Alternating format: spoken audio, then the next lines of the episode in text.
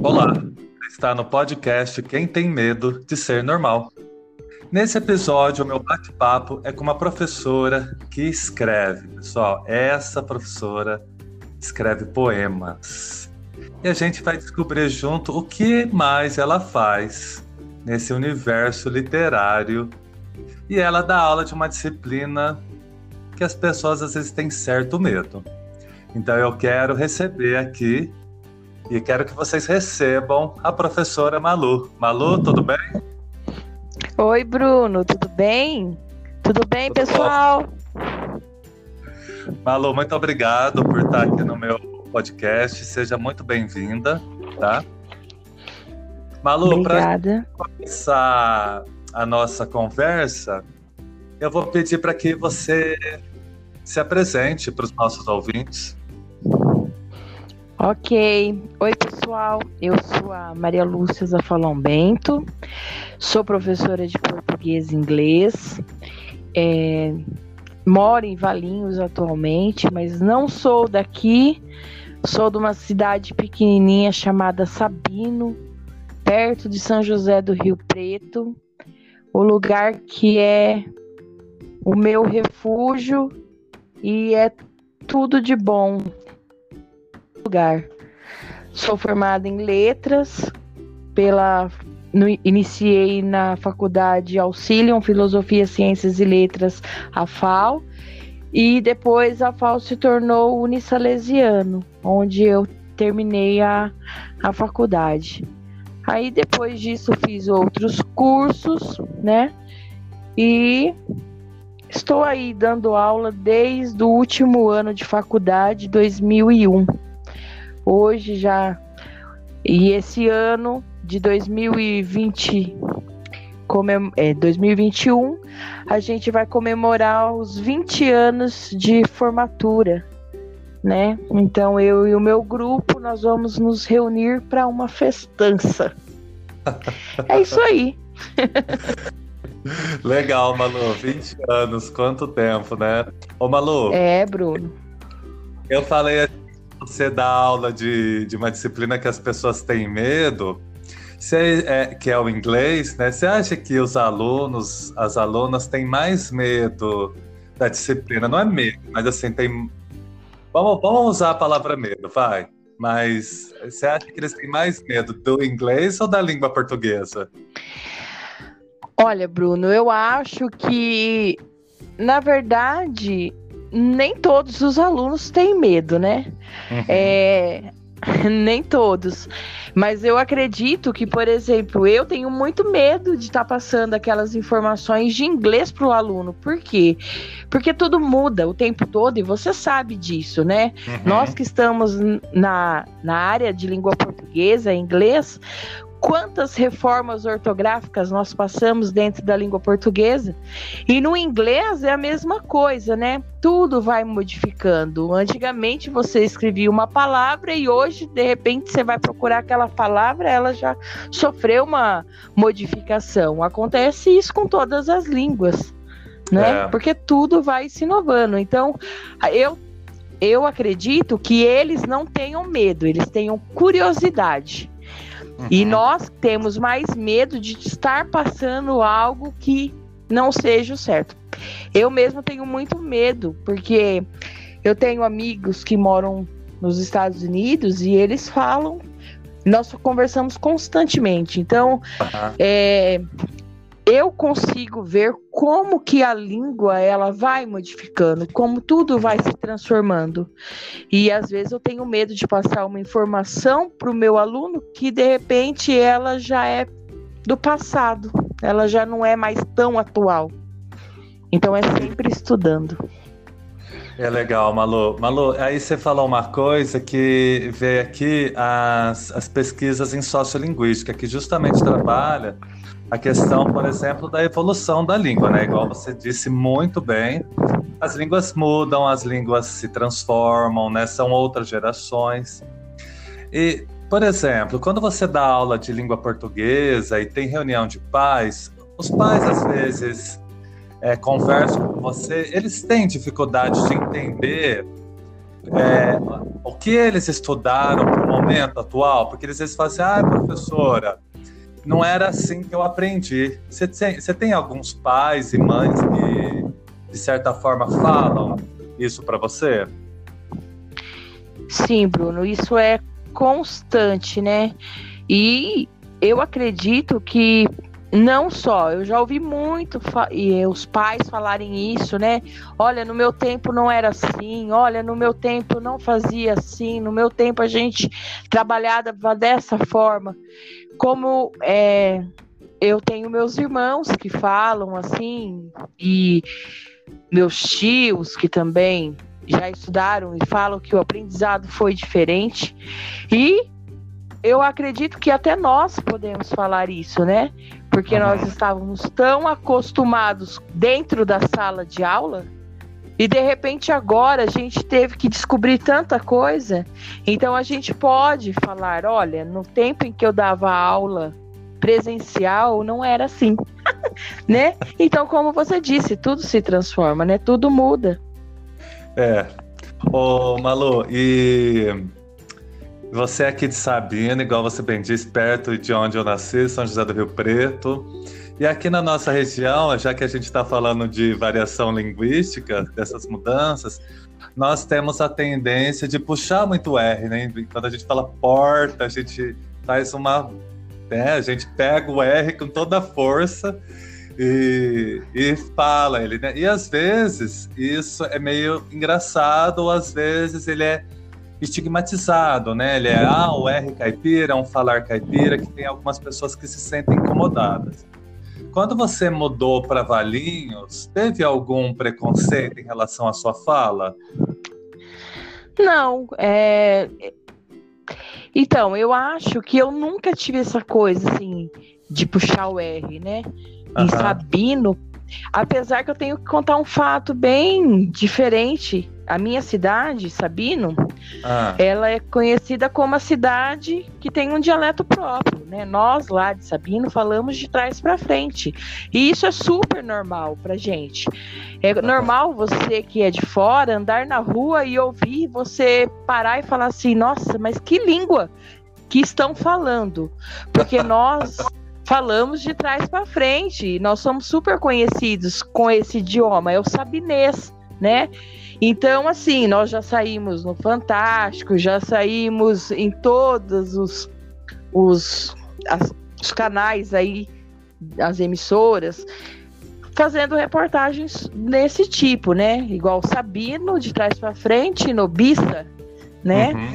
E até se alguém ficar muito curioso e falar assim, não, isso não existe, é só acessar lá no YouTube, tem vários vídeos, Sabino de trás para frente, que vai aparecer. Nós temos até uma novela gravada, né? Então, Sabino é muito conhecido por essa linguagem.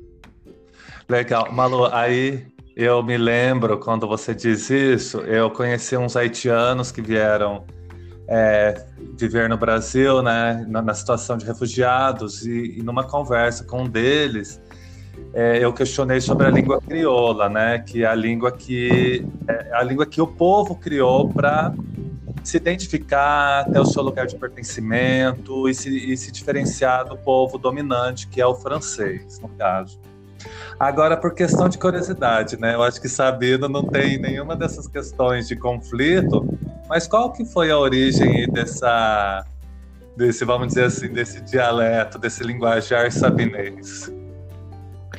Então, é, desde a época do meu avô já se falava de trás para frente. É uma coisa muito antiga que até hoje ninguém sabe qual foi a origem né? Uhum. Especificamente falar assim, olha, ela surgiu tal dia. Não, não tem.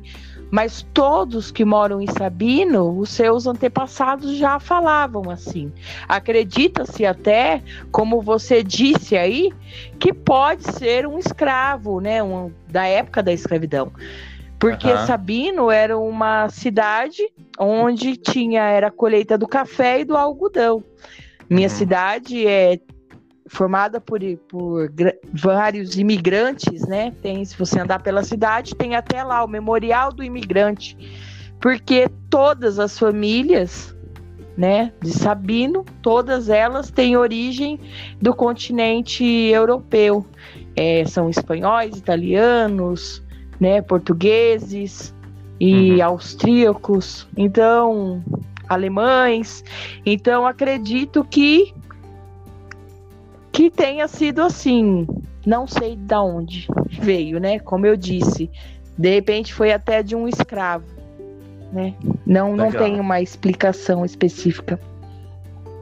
Oh, vamos falar agora um pouquinho, Malu, do seu início de carreira. Quando, na verdade, bem lá no início, até antes da carreira, quando você descobriu que você queria ser professora? Ah, então, na verdade, eu não quis ser professora, Bruno, né? Não? Eu, eu não, não, eu não quis ser professora. É, minha mãe diz que quando eu era muito muito criança, eu, eu falava que ia ser professora, mas eu não, não me lembro disso. Na verdade, o meu sonho era ser jornalista. Eu sempre gostei muito de escrever, né? Uhum. Mas é, não, não pude fazer a faculdade. E aí, na verdade, quando eu fui me matricular na faculdade, eu não me matriculei para letras. Né, para não ficar parada, eu me inscrevi no grupo de geografia, história e geografia. Uhum. E aí depois não formou a turma, não teve é, pessoa suficiente, e aí eu fui para a turma de letras. Tá. E aí eu me formei em letras e foi. É, eu sempre gostei de escrever. O meu objetivo era trabalhar num jornal, escrever para um jornal. E quem me descobriu foi a minha professora de língua portuguesa da faculdade, Silvani Daruz, que ela, através de uma redação que eu fiz, ela perguntou aonde você copiou esse texto.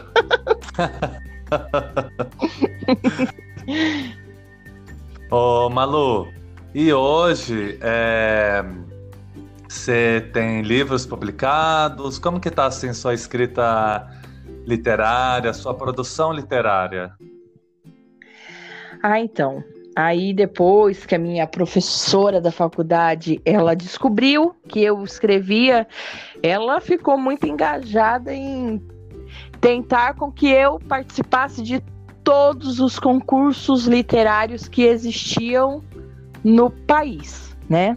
Uhum. Então ela, o primeiro concurso literário que eu participei era para participar de uma antologia poética que se chamava Paixões de Adolescente, onde eu ganhei, né, uhum. e consegui publicar o meu, meu primeiro poema é, nesse livro em 2000, no ano de 2000.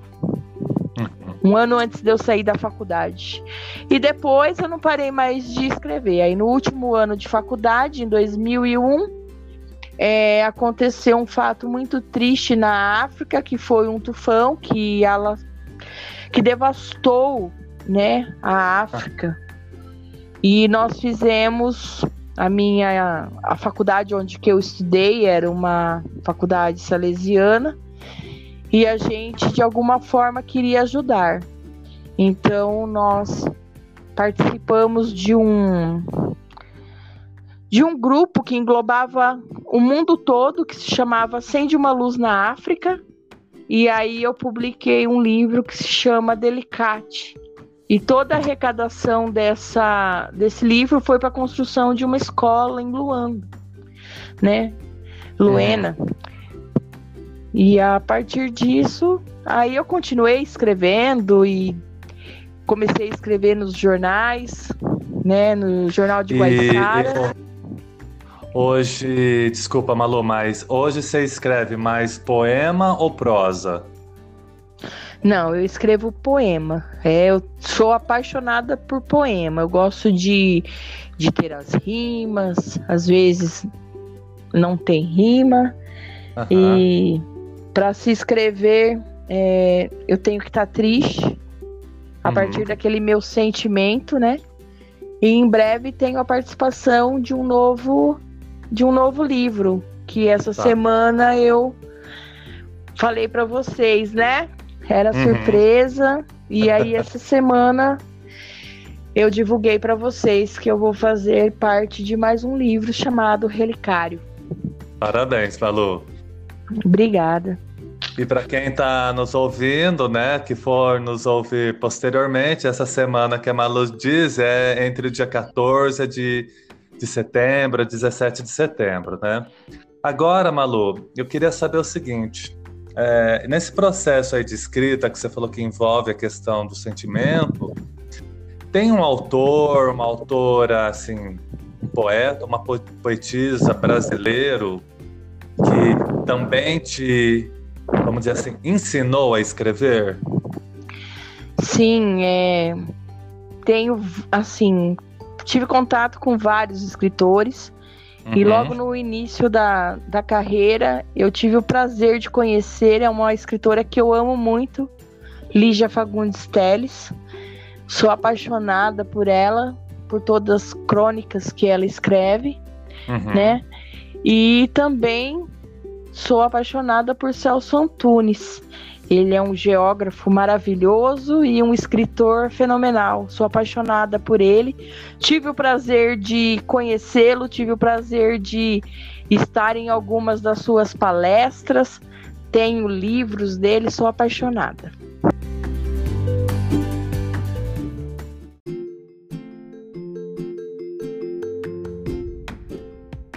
Malu, agora vamos voltar aqui um pouquinho para a carreira da educação, de professora.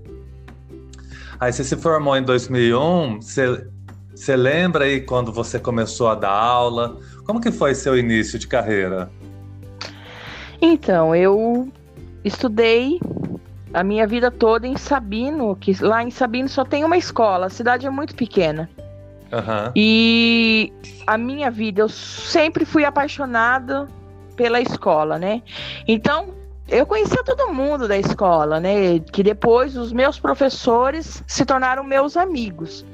Então, um dia eu fui, uma noite eu, eu não tive aula e eu fui até a escola, já estava terminando em 2001, eu fui até a escola para pedir para diretora porque naquela época a gente fazia as vivências e assistia às aulas e dava aula, né? Que a gente tinha que fazer aquela pasta. E eu fui pedir para ela se eu podia fazer, né, lá na escola. Esqueci como uhum. chama, Bruno. É o estágio. É, o estágio. E aí ela falou assim: Eu quero que você não só faça o estágio, mas que você comece a dar aula agora. Estou precisando de uma professora para dar aula de geografia no terceiro ano. E aí eu falei, mas eu não tenho nada. Ela falou assim: tem sim. Você é uma professora, você vai sair bem. E aí, naquele dia, eu já entrei, dei duas aulas no terceiro ano, lembra até hoje, terceiro ano B de geografia. E a partir dali eu comecei a, estagi a dar aula, substituir, e ela contou como estágio para mim. Então, 2001 já foi o último ano de faculdade, eu já comecei a trabalhar como professora. Ô, Malu, mas nessas primeiras aulas você sentiu assim alguma insegurança, ansiedade, friozinho na barriga ou foi de boa? Bruno, eu sinto frio na barriga até hoje todas as vezes que eu entro na sala de aula, e principalmente quando é início de ano, que é uma turma nova, eu sinto o frio na barriga. Uhum. É, toda aula a gente sente um frio na barriga, né? Porque toda uhum. aula ela tem um início, um meio e um fim. E aí e é muito, às vezes a pessoa fala assim, não, é só ela só é professora, mas é, eu acho que essa profissão nossa, ela é muito. Você tem que ser muito responsável para entrar numa sala de aula e passar uma informação para o seu aluno. Ensinar é uma coisa muito importante, né? Então, é. até hoje eu sinto frio na barriga. Ô, Malu, a sua universidade, ela te preparou para ser uma professora de educação básica? Bruno, não. É, eu falo assim, tive ótimos, excelentes, prof, excelentes professores na faculdade, tenho professores que eu tenho contato até hoje. Mas a faculdade, eu acho que ela ela te ensina na na ela não te ensina na prática, né? Uhum. Nenhum professor me levou, pegou na mão, me levou dentro de uma sala de aula e disse: "Olha, é assim que você vai fazer na sala de aula". Uhum. Eu acho que a gente que eu aprendi foi naquela experiência que eu tive de 2001, onde a diretora falou: você vai entrar na sala e dar duas aulas. Uhum. Você vai dar aula porque eu preciso de um professor. Eu acho que é ali que a gente aprende. É quando você vai com a cara e a coragem. É, na prática, né? Na ah. prática, é. É, legal. Ô, Malu, então falando dessa prática aí, é, como que é ser professora em tempos de pandemia? Porque agora mudou tudo, né? Como que você está lidando com a, com a com ser professora em 2020, esse problemão que a gente está na mão? Olha, Bruno, é, eu tenho muita dificuldade, porque eu sinto muita falta dos alunos eu tenho um problema muito sério que eu gosto do contato, sabe? Eu uhum. gosto de abraçar, eu gosto de conversar, eu gosto de, de perguntar para o meu aluno, oi, tá tudo bem, né? Então, às vezes, tá sendo muito difícil.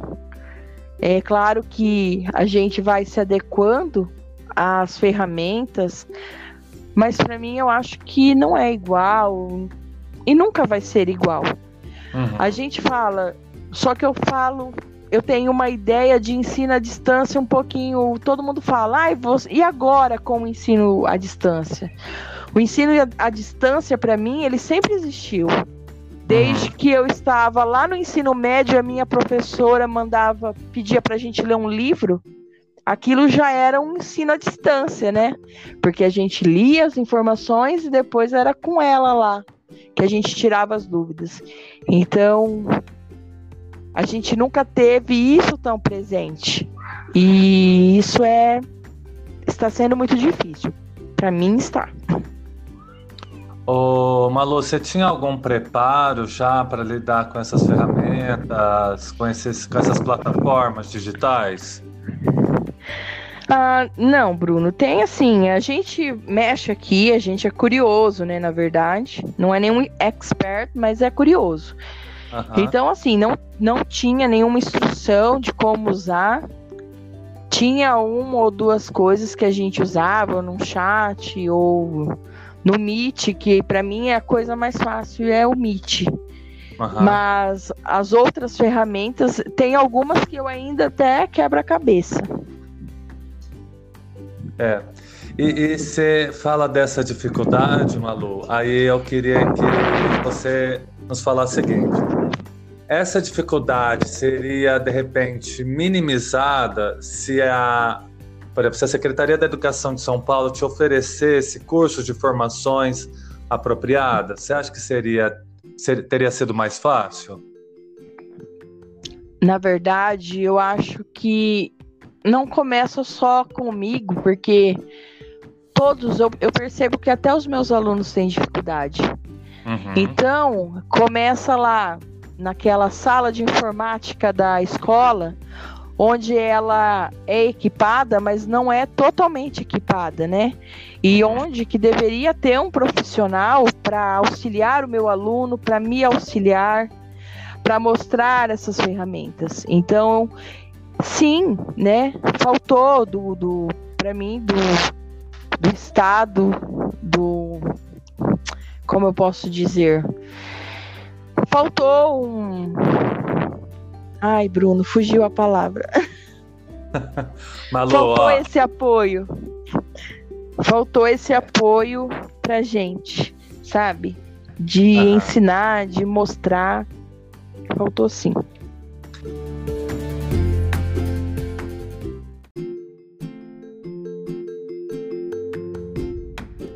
E aproveitando que a gente está falando de tecnologia, é como que ficou a sua privacidade nesse momento? Minha privacidade? Bom, na verdade, a gente não. É, eu já estou acostumada, porque assim, eu acho que a privacidade ela vai lá desde os seus aplicativos nas redes sociais, né? Ela começa lá. E eu sou uma pessoa que eu gosto de postar. Eu gosto de postar foto, de postar que eu tô comendo, eu gosto de, de postar aonde que eu estou. Então, assim, é, essa, essa questão de privacidade, eu nunca nem pensei muito assim, sabe? Eu tenho um certo. Todas as vezes que eu vou falar com o pai ou com o aluno, eu procuro me manter numa na postura adequada, né? De falar com calma. É, o meu uhum. cantinho de trabalho é sempre o mesmo, né? Eu Mas... acho que não, não mudou muito. Mas aí não, você não vê uma diferença entre as fotos, entre as coisas que você posta, por exemplo, nas redes sociais, e aí quando você abre, por exemplo, você citou o Google Meet, os alunos estão vendo o interior da sua casa. Você não se incomoda com isso? Tipo, ah, é normal? Ou eu não, eu estranhei no início. Qual foi sua reação? É, é no, no início é um pouquinho. Você fala, nossa, né? Porque a, a sala de aula ela se torna a sua casa, né? As ferramentas é. são suas. É, no começo, sim, eu estranhei, mas depois eu me adequei num único lugar de trabalho, então as pessoas que falam comigo não têm assim aquela visualização da, do, de todo o ambiente da minha casa, né? E sim de um único lugar. Então, assim, não fiquei muito preocupada com isso, não. Ah, legal. E Malu, ah, passados aí quase, né? 2020, você já vai completar 20 anos ano que vem. É, quais são as diferenças fundamentais que você vê na Malu de hoje daquela lá de 2001? Nossa, muitas.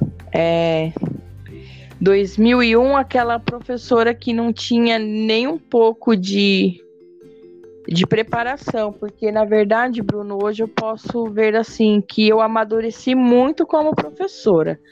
A uhum. responsabilidade que eu tenho hoje de preparar a aula, de chegar, da, de ver a importância de se preparar uma aula, de entrar na sala e falar: olha, hoje nós vamos ver isso e explicar aquilo que você preparou, é muito grande, coisa que eu não tinha essa preocupação em 2001. Porque uhum. quando a gente começa, você sabe, você já não começa pegando uma carga horária cheia de aula, você vai substituindo. Então, eu substituí português, inglês, matemática, história, geografia. Então, você acaba substituindo aquelas áreas que você nem domina, né? Uhum. Você vai dar aula de matemática. O que, que eu sei uhum. de matemática? Sem nada de matemática, né? Então, é. é é muito diferente. Hoje eu posso dizer que eu sou não sou aquela professora, mas eu sou uma boa professora. Não, você é sim uma ótima professora. e aí, Malu, eu quero, eu quero que você comente aqui pra gente qual o projeto, né? É, que você fez esse ano que você realmente fez. Nossa, eu fiz um projeto na pandemia, e eu vi um impacto na vida dos alunos. Você fez assim algum projeto que você viu esse impacto? Sim, é, eu acho que um projeto que eu fiz com os meus alunos e que eu posso dizer que surtiu um impacto em todos, porque eles conversaram muito comigo e assim surgiram trabalhos fantásticos. Foi o trabalho que sobre a conscientização e sobre o preconceito, sobre o racismo, né? Hum. Um trabalho que a gente fez, que eles falaram o ponto de vista deles, o que eles acharam. Uhum. Então esse trabalho desenvolvido, eu acho que surtiu um efeito fantástico. É, e aí você fala do racismo, né, Malu? Tá super contextualizado, né? Porque a gente teve aquelas manifestações nos Estados Unidos, né? A morte daquele, daquele jovem, né? Daquele, daquele homem que era pai, esposo. Então, é uma ferramenta importante a gente contextualizar, né? Teve algum trabalho, Malu, desses alunos assim, que você percebeu que era é, tinha algo, por exemplo, que o aluno expôs é, que ele fez, ele expôs a situação, por exemplo, uma, uma aluna negra, um aluno negro que expôs alguma situação assim de preconceito? Sim, Bruno. É, vários, vários hum. trabalhos. Eu até teve trabalho que eu chorei de porque foram relatos deles, né, do próprio aluno falar que ele sofreu aquele preconceito dentro da escola ou na rua. Eu, é, recebi vários. Eles gravaram vídeos falando e aquilo é de arrepiar. Porque às vezes você fala, poxa, olha, eu notei que o problema do racismo estava lá nos Estados Unidos e não, está acontecendo com meu aluno aqui, tão pertinho de mim. Então, é, houve relatos muito tristes. E é interessante, né, Malu, isso que você acaba de falar. Às vezes a gente acha assim, olha, só lá é distante que a violência está acontecendo, né? E, e não, né? E acontece aqui ao nosso lado e também falar, né, Malu, que você hoje trabalha numa escola estadual, né? Então, é, talvez em outro, em uma outro lugar em outro lugar pode ser que aconteça menos. Mas. É, ou não, né? Pode ser que, de repente, numa escola particular, o preconceito se apresente ainda maior. Mas o que eu quero Sim. dizer com isso, Malu, é o seguinte: você acha que, que o brasileiro ele tem a tendência de ele falar que ele não é racista? Você concorda com essa afirmação? É, eu acredito. Tem muitas pessoas que eu conheço que falam que não são racistas e não são preconceituosas, e você percebe que até na fala, na fala deles, eles estão sendo preconceituosos. E a gente percebe que até aquelas pessoas que sofrem preconceito, muitas vezes são preconceituosos também. Então, uhum. o preconceito ele é muito constante o tempo todo na vida do brasileiro, tá? Não só na pessoa que sofre, na pessoa que faz, mas no geral. Eu acredito, uhum. as pessoas falam que não são preconceituosas, mas são. Uhum. É.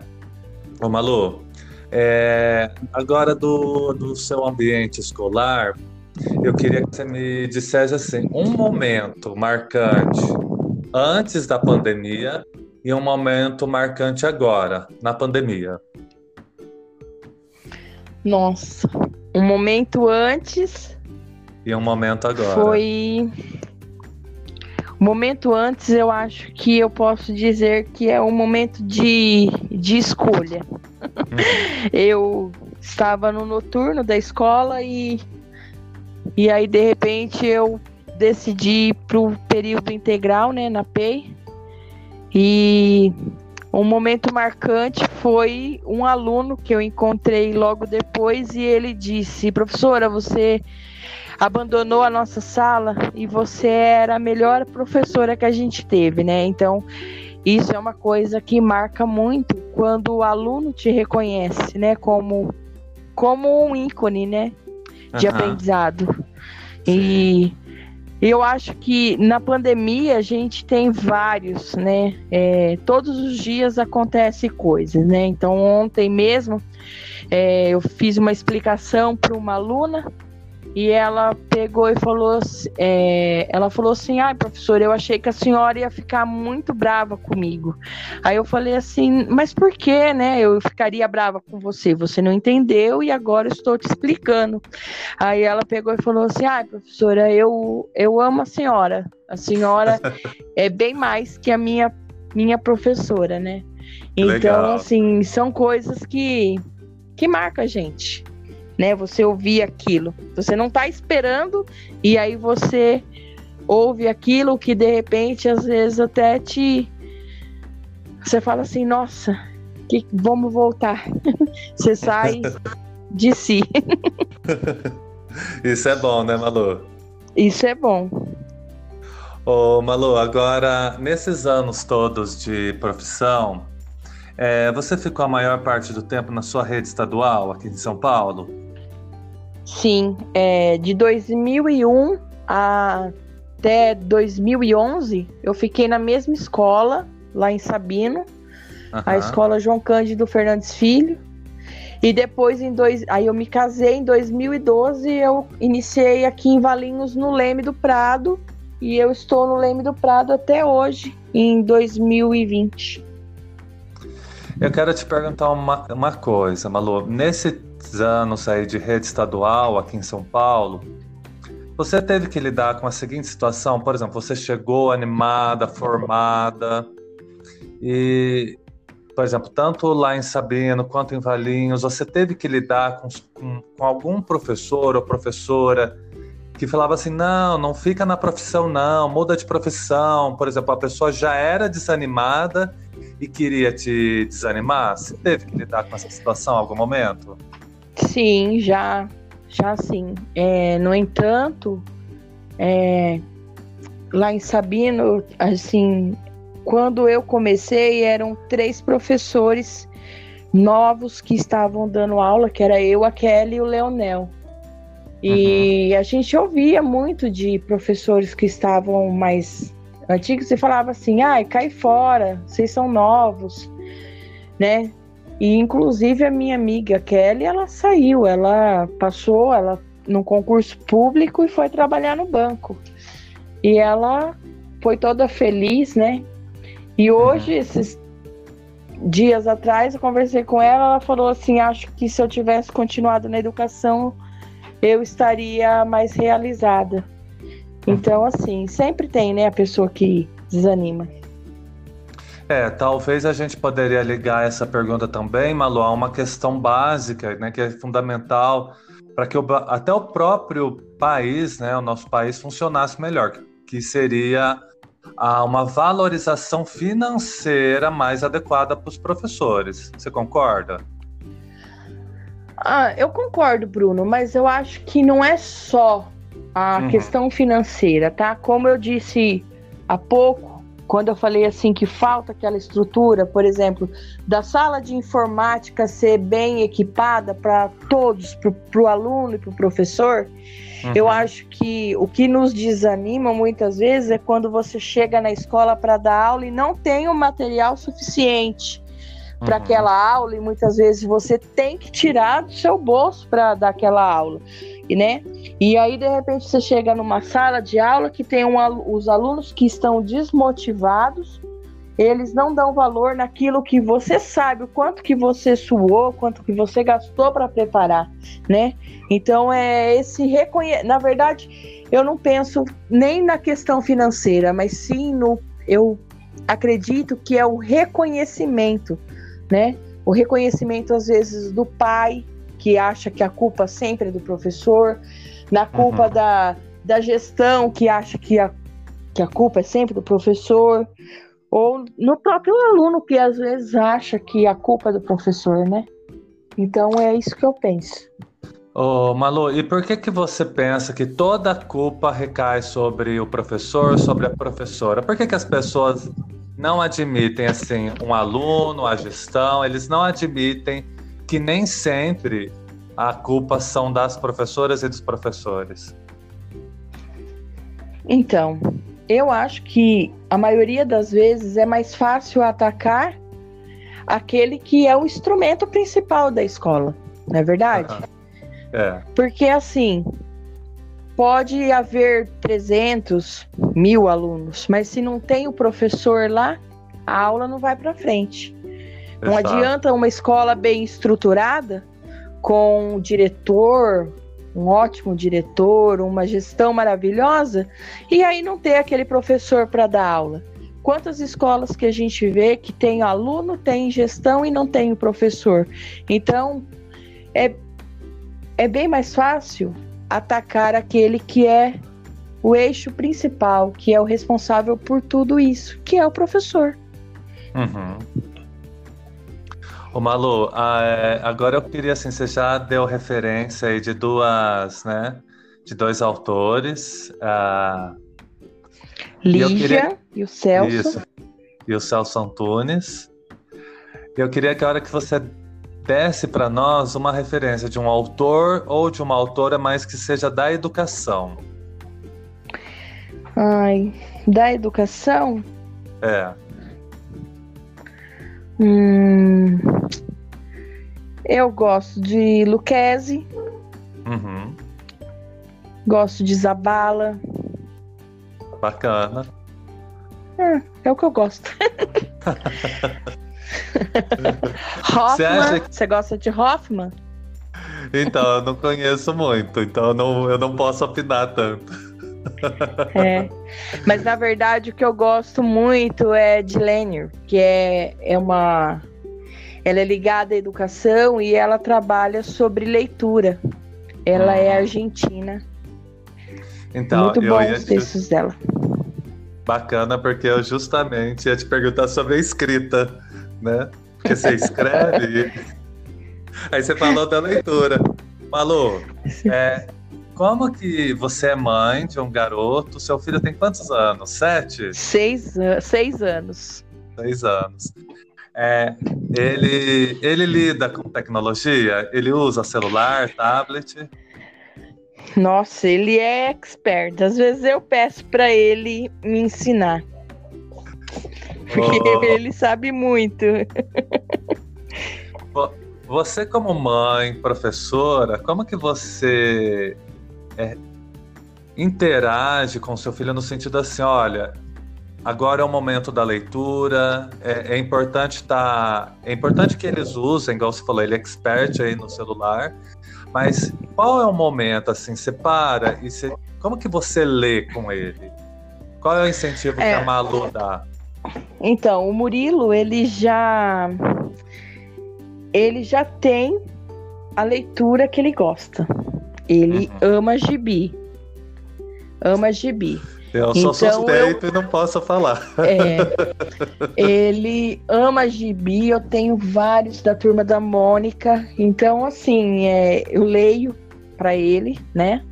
Mas eu falo para ele que existem também os outros tipos de leitura. Aí tem os é, livrinhos que eu compro para ele e às vezes eu falo, vamos ler um livro, né? Às vezes à noite ou no final de semana. E aí ele sempre quer ler o mesmo. Uhum. E ele não, eu percebo que ele não gosta de outros livros, né? Mas eu sempre incentivo, falo que tem que ouvir também. Mas ele é apaixonado por gibi. Na verdade, eu acredito que seja por conta das figuras, né? Pela idade. Uhum. Sim. E é, mas pra... é legal o gibi, né, Malu? Não, sim, eu gosto bastante também. E Turma da Mônica? Nossa, é o. Turma da Mônica. É o ícone do nosso país. Não tem quem não leu é... Turma da Mônica. É verdade. Ô, Malu, olha só. Eu vou te dar a seguinte situação, tá? Eu estava numa reunião de pais e eu. É, e a mãe, a mãe da aluna, que eu agora não vou lembrar o nome da, daquela senhora, me falou o seguinte: Bruno, a minha filha não lê e eu, na, na sala, eu tenho como muita, muitas das vezes a prática da leitura. Só que a leitura, Malu, eu acredito que ela não pode ser uma prática só ali dentro dos muros da escola. Ela deve extrapolar, né? E aí eu sim. falei, sim, tudo bem. Eu falei, olha, é, é, a minha filha, ela falou assim, minha filha não gosta de ler. E eu falei, tá, mas eu, aqui na sala eu faço determinadas aulas que tem leitura. E, português, Fundamental 2, seis aulas, sempre tem leitura. Aí eu perguntei para aquela senhora o seguinte: a senhora lê? Ela falou: não, tá? Então, você, enquanto escritora, qual que é a importância assim de uma mãe e de um pai que lê para, igual seu filho tem seis anos, na formação de um leitor? Olha, eu eu acho que é importante sim, mas é, como posso dizer, Bruno? É, sabe, você tocou num, num ponto bem porque meus pais foram analfabetos, né? Uhum. Eles aprenderam a, a escrever o nome já bem depois de, eu ser professora. Então, eles não tinham muito que me incentivar a leitura, eles sempre me incentivaram a estudar. Estude, estude uhum. muito, né?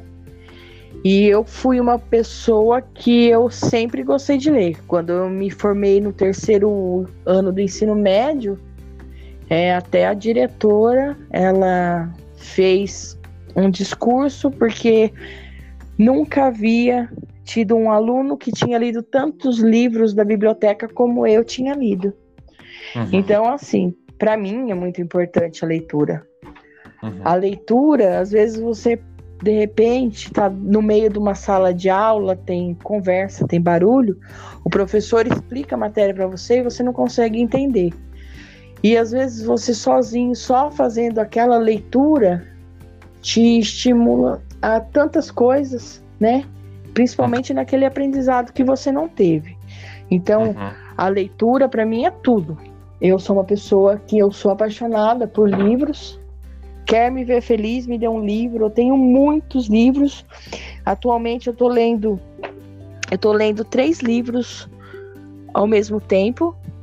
Estou terminando Malala. Estou terminando Malala. Estou lendo é, Na Minha Pele, que é um livro de Lázaro Ramos, tá? Uhum. E eu tô relendo Quem Ama Educa do Isamatiba. É, tá. Três livros. Nossa. Eu nem vou te pedir mais para indicar um livro, mas assim, você já fez várias indicações aqui que são maravilhosas. Uma que você indicou até, na verdade você citou, né? O a Lígia Fagundes, maravilhosa.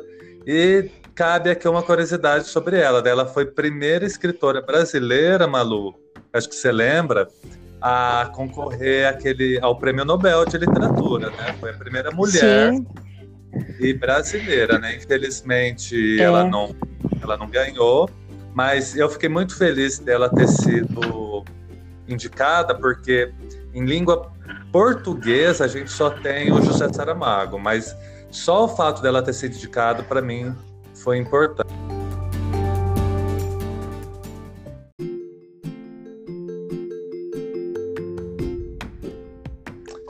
Agora, eu queria te perguntar uma coisa. Teve alguma coisa que eu não te perguntei, que você queria ter falado? Ai, Bruna, a gente conversou tanta coisa. Não, assim, em especial, né? Mas uhum. é, eu gostaria de fazer uma pergunta para você. Pode fazer. E eu gostaria de saber, é, você, como professor de língua portuguesa, tem algum projeto para escrever algum livro ou alguma tese, alguma coisa diferenciada? Olha, Malu, nesse momento eu estou me dedicando ao podcast, né? Então, eu encontrei nas, nas narrativas orais das professoras uma grande realização, né? Fazer esse projeto de entrevista informal, do jeito que a gente está fazendo, ele já é um projeto que eu queria ter feito anteriormente, só que é, lidar com a câmera, né? Eu citei numa entrevista anterior, eu tenho muita dificuldade de lidar ainda com a câmera, eu não me sinto confortável. E eu, eu me encontrei no podcast, né? Por isso que eu tô assim, nesse momento, eu tô me dedicando exclusivamente ao podcast. Estão vindo aí outras pesquisas, é, vão vir outras séries, outras temporadas. É, eu acho que, que o podcast, conversar com vocês, além de ser uma voz, além de eu dar é, amplitude para a voz feminina e para as professoras, me dá a oportunidade de pensar o meu próprio fazer docente, sabe, Malu? Isso para mim é muito importante, né? Porque, como você disse, a gente aprende com a prática. Né? É na prática que a gente aprende. E ouvir a vocês me dá muito ânimo, né? Porque, igual você disse, a mulher muitas vezes foi relegada. Não, não pode sair de casa, não pode trabalhar. E hoje não, vocês estão aí em lugar de destaque, né? E, e, nesse momento é isso, né? Eu comecei, eu gosto de escrever, Malu. Eu gosto de escrever prosa. eu tenho uma certa paixão pela ficção científica. Quem ouve aqui meu podcast já sabe disso. É, eu gosto de história em quadrinhos. Eu tô assim, eu tô, eu comecei um, uma, uma narrativa de ficção científica, né? Ela tá um pouquinho congelada porque eu tô colhendo dados, mas eu não sei quando eu vou publicar isso, né? Porque muita coisa me, me influencia, né? Então assim, eu gosto desse desse universo de ficção científica porque eu fico, e se isso acontecesse, né? E, e, a própria Marvel tem um arco de quadrinhos chamados IC, né? Então, é. eu, eu gosto de imaginar, né? Se, por exemplo, nossa, se a gente fosse para outra galáxia, né? Como seria? Então, se eu fosse assim, montar um projeto hoje, assim, eu montaria com certeza assim na ficção científica, porque eu acho que como eu, eu, eu, gosto de ler o Isaac Asimov, por isso que tem um, um áudio aqui sobre isso, ele me faz pensar essa relação é, do homem com o espaço, do homem com a máquina. E é gostoso, né, Malu? A gente tem um dia a dia é, na escola tão, tão intenso com os alunos. É, eu gosto de fazer essas viagens assim na ficção científica. Amo, amo muito. Parabéns, Mas, é Bruno. Parabéns pela sua iniciativa, por esse trabalho que você faz com excelência. Conheço você esse ano, mas sou fã do seu trabalho. Você é um excelente professor, você sabe disso. Muito e obrigado. Vamos, vamos trabalhar para publicar esse livro futuramente. Com certeza. Malu, eu te agradeço de montão a sua participação aqui no meu podcast. Foi um prazer. Quero, quero tê-la aqui outras vezes para a gente falar mais sobre literatura. Né? Eu acho que você tem muito a oferecer para os nossos ouvintes, tá?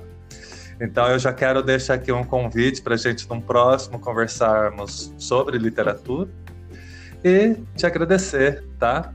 A sua participação mais uma vez aqui no Quem Tem Medo de Ser Normal. Obrigado, viu, Obrigada, Malu. Tchau, Bruno. tchau. tchau.